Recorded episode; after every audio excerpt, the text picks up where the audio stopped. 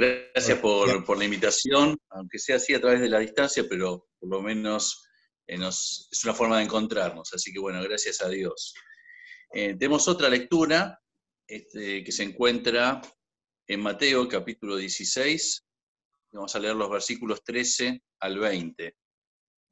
Mateo 16, del 13 al 20. Dice, cuando llegó a la región de Cesarea de Filipo, Jesús preguntó a sus discípulos, ¿quién dice la gente que es el Hijo del Hombre? Le respondieron, unos dicen que es Juan el Bautista, otros que Elías, otros que Jeremías o uno de los profetas. ¿Y ustedes quién dicen que soy yo? Tú eres el Cristo, el Hijo de Dios viviente, afirmó Simón Pedro.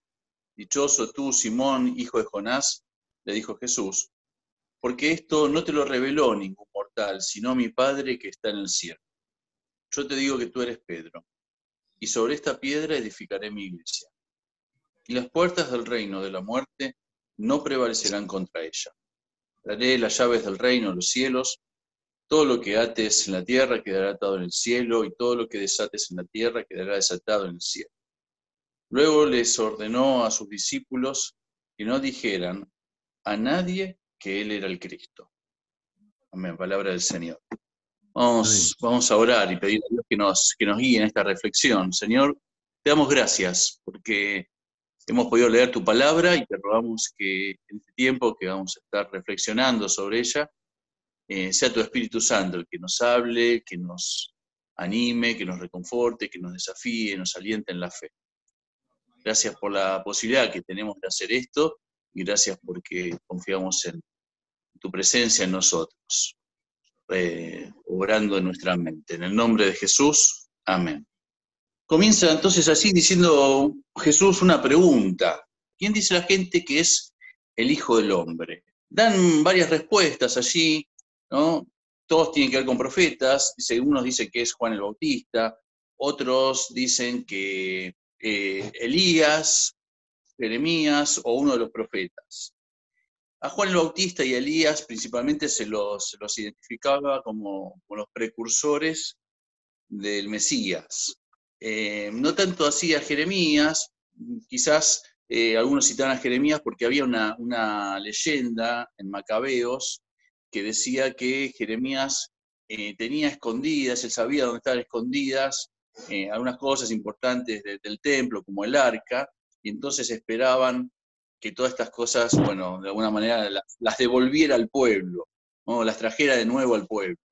Algunos dicen otros de los profetas. Pero después Jesús redefine la pregunta y le dice, pero ustedes, o y ustedes, ¿quién dice que soy yo? ¿Y ustedes quién dicen que soy yo? Mm, con esta pregunta se sale de la tercera persona, un poquito más distante de antes, ¿no? ¿Quién es el Hijo del Hombre? ¿Quién dicen que soy yo? Y ya no tanto qué, dice la gente, que la gente es esa cosa que ¿no? la gente dice, en nombre de la gente, muchas veces hacemos opinar a la gente como, opinamos nosotros, no, la gente piensa que, y terminamos diciendo lo, quizás lo que nosotros mismos pensamos, o el sector de la gente que, con el que nosotros más nos comunicamos.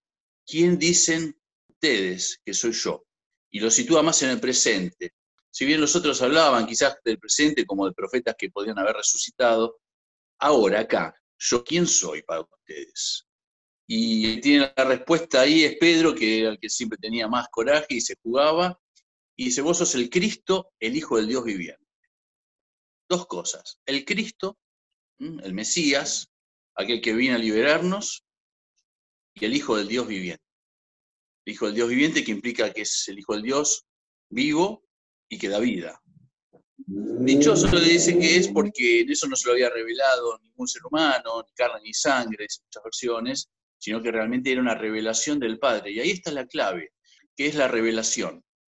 Esto que conocemos de Jesús no, no lo conocemos porque seamos más astutos o porque hayamos inquirido más, porque hayamos buscado más saber. Lo que sabemos es porque nos ha sido revelado. Y esto es lo que le dice Jesús a Pedro. Dice, vos esto lo sabés porque el mismo Padre te lo reveló. Aunque estuviste conmigo, no es porque estuviste conmigo y tenés no sé, son más inteligentes que los otros. Es porque el Padre te lo reveló. Lo que conocemos de Cristo es una cuestión de revelación, porque Jesús estaba ahí y estaba frente a toda la gente, frente a todos los religiosos de la época, y no percibían que Jesús era el Cristo, el Hijo del Dios vivo. Percibían otra cosa, otra cosa o entendían otra cosa, lo que humanamente podían entender. Pero no tenía esa revelación del Padre que hizo que Pedro dijera, vos sos el Cristo, el Hijo del Dios viviente. Ya había habido alguna declaración, eh, por ejemplo, unos capítulos antes, en Mateo 14, 33, cuando se nos narra que Jesús viene en la noche caminando sobre las aguas y ellos están ahí medio desesperados con el viento y todo. Pedro se anima a ir hacia Jesús eh, caminando arriba de las aguas, después se hunde, Jesús lo saca, lo vuelve y suben los dos al, barco y cuando suben al barco se calma el viento y dice, no dice quién, pero dice que entonces dijeron, verdaderamente es el Hijo de Dios que en esa ocasión. Esto nos muestra cómo frente a distintas situaciones de la vida y esos encuentros, esas manifestaciones de Dios, podemos percibir cosas de Él, porque Dios se nos revela, Dios se nos revela. Que Pedro había estado viviendo con Jesús, él había entendido dos cosas, por lo menos. Una que este Jesús con quien él estaba venía a liberar, por eso era el Mesías. Y la otra cosa que entendía era que este Jesús con, con quien él había estado caminando tenía vida y daba vida. Por eso era el Hijo del Dios viviente. Y fueron en esas experiencias esas dos cosas que a él más le impactaron y en eso resumió todo. ¿Quién dice? ¿Quién dicen ustedes que soy? Vos sos el libertador. Y el que tiene vida da vida, porque viene con la vida del Padre. Fuerte, profundo la declaración, ¿no? Para alguien que era muy impulsivo, o que por lo menos a veces los textos rescatan un poco eso, pero que había captado la profundidad de esas experiencias y se había quedado con eso. Y entendía bien quién era Jesús. Nosotros tenemos quizás también, así como muchas experiencias, incluso podríamos decir que, distintos momentos de la vida, distintas cosas que nos tocan vivir, eh, nos van haciendo conocer parte de ese Jesús que está con nosotros, con el que caminamos. Dios se nos revela, Jesús se nos revela de alguna manera, y, lo vamos conociendo. Y entonces pensé en mi propia historia, me gustaría que cada uno aproveche también para, para pensar esto, ¿no? Si Jesús les, les preguntara, ¿y, ¿y vos quién decís que soy yo? ¿Qué diríamos? Pensé en el tiempo de mi conversión cuando era chico y lo primero que capté era que Jesús era el Salvador. Eso fue lo que estaba en el mensaje, lo que mm, me habían predicado eh, y lo, que, lo primero que entendí que Él venía a librarme de, vivir sin esperanza, que venía a librarme de mis pecados, que venía a salvarme, a salvarme de vivir sin Él. Pero pasó el tiempo y recuerdo un campamento, unos tres años después, yo tendría 15, 14 años por ahí más o menos, en un retiro ahí en el Sembrador, y el tema de ese retiro era Jesús es el Señor. Y ahí entendí otra cosa, que este Jesús que, se mostraba que se había acercado para salvarme, no solo venía a salvarme, venía a ser el Señor de mi vida. Aún con, con todos mis defectos y con todas las cosas, yo entendía eso, que Jesús es el Señor. Y no fue que lo escuché y nada más, sino que fue algo especial, de ese acercarse de Dios, esa conexión, y que Dios te muestra, yo soy el Señor y significó un cambio importante para mí a partir de, ese tiempo. También pasaron los años y en contacto con, ya más en contacto con la iglesia presbiteriana, aunque ya era algo que se venía, digamos, gestando en mí, eh, lo capté como más profundamente que Jesús es gracia, que Jesús es ese, ese favor de Dios, ese Mesías que viene a liberarnos, pero de gracia, de gracia.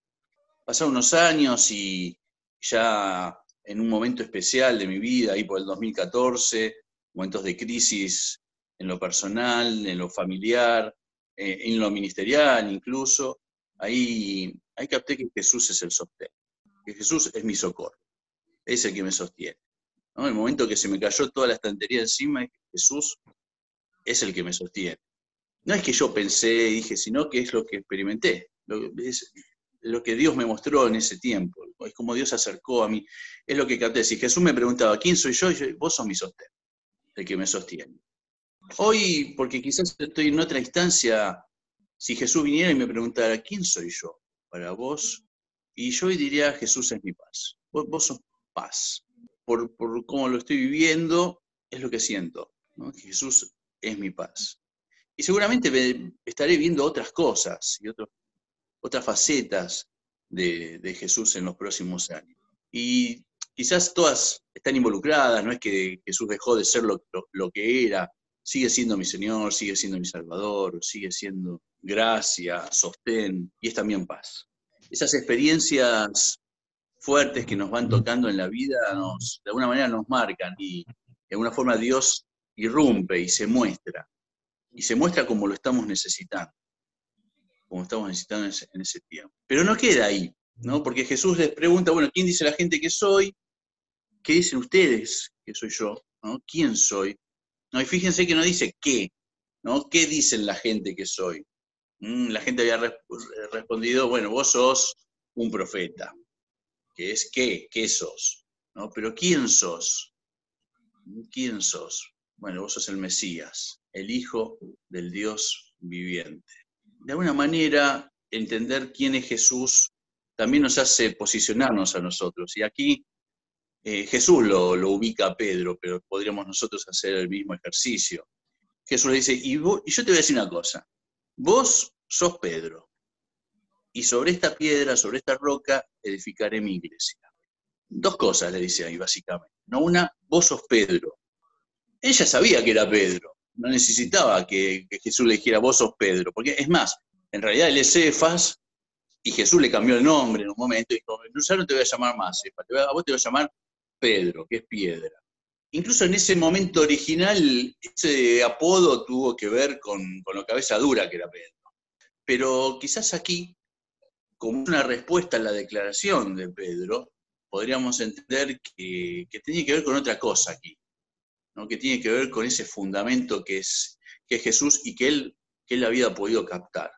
Eh, ahora esa firmeza, ahora esa seguridad tenía que ver con otra cosa, eh, no con, ese ímpetu que, Pedro tenía, que quizás no, no, dejaría de tener, pero sí eh, con, la solidez que estaba alcanzando la fe de Pedro. Más allá que después lo negaría tres veces y, y todo, pero no era vacía esta declaración tenía que ver con lo que él había estado viviendo. Tú eres Pedro y sobre esta roca edificaré mi iglesia. Esto trajo grandes discusiones, ¿no? Porque aquí están los católicos que quizás dicen, bueno, que justifican el, legado papal a través de todo esto.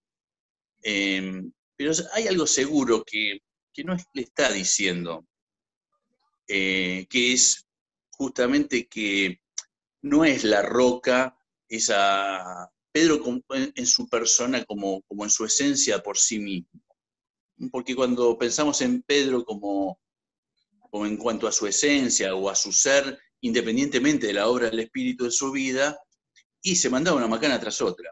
Justamente en esa cuestión impulsiva se equivocaba mucho, oscilaba, se iba de una punta a la otra. No, no, no puede estar diciéndole Jesús que, que él como persona en sí era la roca sobre la cual iba a edificar la iglesia. De hecho, por ejemplo, 1 Corintios 3:11, tiempo después Pablo, pero en, hilo con todo el mensaje del Evangelio, dice que Jesús eh, es el único fundamento sobre el que se edifica la, iglesia que no se puede poner ningún otro fundamento. No puede haber otra base sobre la que se edifique eh, la iglesia. No, sería muy difícil pensar que Jesús estaba en ese momento diciendo, bueno, no, yo no voy a hacer ese fundamento. vos, Pedro, como persona, vas a hacer ese fundamento. Por lo tanto, no da para pensar en esta cuestión de vicario de Cristo y todo lo demás. Entonces, ¿en qué sentido le está diciendo, vos sos Pedro y sobre esta piedra, sobre esta roca, edificaré mi iglesia? Seguramente tiene que ver más con que Pedro se había identificado tanto con Jesús, con ese fundamento, que de alguna manera era como parte de ese fundamento. Algo parecido a lo que pasa en esta lectura que tuvimos de Romanos, donde se nos dice que seamos transformados por medio de la renovación de nuestro entendimiento, Si cambia nuestra forma de pensar, cambia nuestra manera de vivir. Y dice que nuestra manera de pensar tiene que cambiar de vernos como algo aislado a vernos como parte de un solo cuerpo, del cuerpo de Cristo.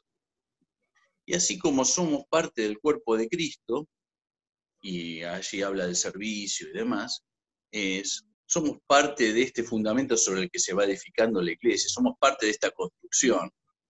No por nosotros mismos, sino porque por esa obra del Espíritu nos vamos identificando y mimetizando de alguna manera con Él.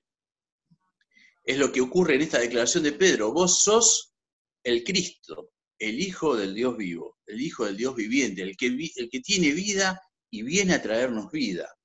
Esto es fundamental, esto es eh, un fundamento sobre el que se edifica la iglesia. Y Pedro está tan unido a eso que dice, bueno, todos cuando nos unimos de alguna manera eh, a esto, sobre esto se va edificando la, la iglesia. Y ahí también me pregunto, no solamente quién, quién es Jesús para nosotros hoy, sino quién diría Jesús que nosotros somos. Si Él nos llamara por el nombre y nos dijera, ¿y vos sos? ¿Quién nos diría? ¿Qué cosa tomaría Jesús de nuestra vida para, para definirnos? A Pedro en ese momento lo estuvo definiendo que él estaba tan identificado con el fundamento que Jesús hace un juego de palabras. Y vos sos Pedro, y sobre esta piedra edificaré mi iglesia. Sos a veces duro como una piedra, pero también tenés ahora solidez, y la solidez en el Evangelio. Y sobre esa solidez yo edifico mi iglesia. Qué lindo lo que le dijo Pedro. ¿Con qué nos estamos identificando nosotros hoy? ¿Qué, ¿Cuáles son las cosas importantes para nosotros? ¿En qué ocupamos la mente? ¿En qué ocupamos el tiempo? ¿Qué cosas nos definen hoy? Y quizás tengamos que pensar en la primera parte de Romanos 12, de que hay cosas que cambiando y que esas cosas que tienen que ir cambiando tienen que arrancar porque empecemos a pensar distinto y empecemos a vernos en torno a Jesús. Ese es el, gran sentido de estas preguntas que, que, surgieron. ¿no? ¿Quién dice la gente que soy? Bueno, en base a la... ¿Y quién dice ustedes que yo soy? En respuesta a quién decimos que es Jesús, viene la definición de quiénes somos nosotros. Si creemos que Jesús es el Cristo, el enviado, el Hijo de Dios viviente, entonces eso de alguna manera tiene que afectar quiénes somos nosotros. Nuestro ser se tiene que definir en torno a quién creemos que Él es. Y si eso no ocurre, bueno, quizás es porque le estamos dando menor espacio a la fe unas preguntas, unas preguntas interesantes que, se las dejo para que, para que las piensen. ¿Quién dice ustedes que es Jesús? ¿Quién, ¿Quién fue Jesús en distintos momentos en la vida de cada uno de ustedes? ¿Qué diría Jesús si tiene que definirnos? ¿Qué nombre nos pondría? ¿Cómo diría que somos? ¿Quién, diría que somos nosotros? Bien, espero que les sea de estímulo para, pensar en, la fe de cada uno. Oramos.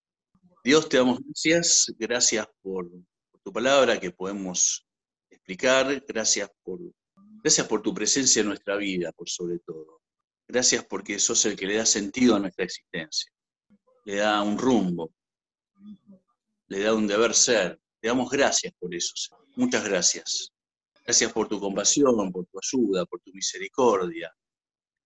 Gracias porque siendo quien, quien sos, y, aún con toda tu grandeza te interesas en acercarte a nosotros, mostrarte y revelarte para que podamos conocerte. Y gracias Señor porque esos encuentros con vos también definen quiénes somos nosotros hoy. Porque hoy somos quienes somos porque nos hemos encontrado contigo. Y no porque una vez nos encontramos, sino porque nos venimos encontrando con vos. Y ese encontrarnos con vos nos transforma. Gracias. Gracias por todo lo que venís haciendo en nuestras vidas y por todo lo que vas a seguir haciendo. Gracias porque vas a completar esa obra en nosotros hasta que vengas a buscarnos. Gracias. En el nombre de Jesús. Amén.